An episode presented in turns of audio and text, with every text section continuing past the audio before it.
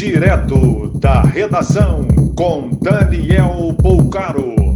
Olá, boa noite. Essas são as principais notícias da noite desta sexta-feira, 6 de agosto de 2021.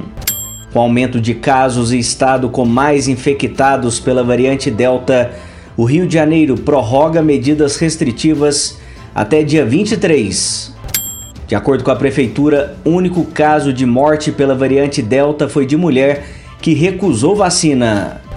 O vice-presidente Hamilton Mourão acredita que a tensão política desta semana deve baixar após a rejeição do voto impresso.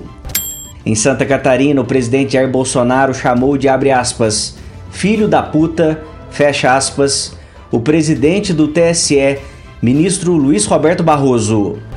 O presidente do STF, ministro Luiz Fux, pediu em reunião com o Procurador-Geral da República, Augusto Aras, que cumpra papel perante ameaças antidemocráticas. A Polícia Civil do Rio de Janeiro trabalha com três hipóteses para o assassinato do investidor de criptomoedas Wesley Pessano Santarém, de 19 anos. Disputa entre grupos concorrentes que investem em moedas virtuais vingança de pessoa que possa ter tido prejuízo ou queima de arquivo. Ele foi morto a tiros na tarde de quarta-feira em São Pedro da Aldeia, na região dos Lagos, dentro do seu Porsche. Perícia encontrou duas marcas de tiro na lataria do veículo, avaliada em 440 mil reais.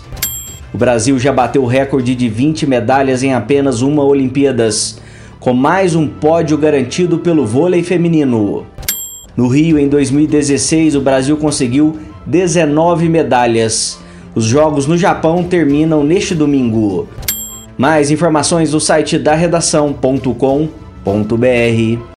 Você ouviu direto da redação com Daniel Bolcaro.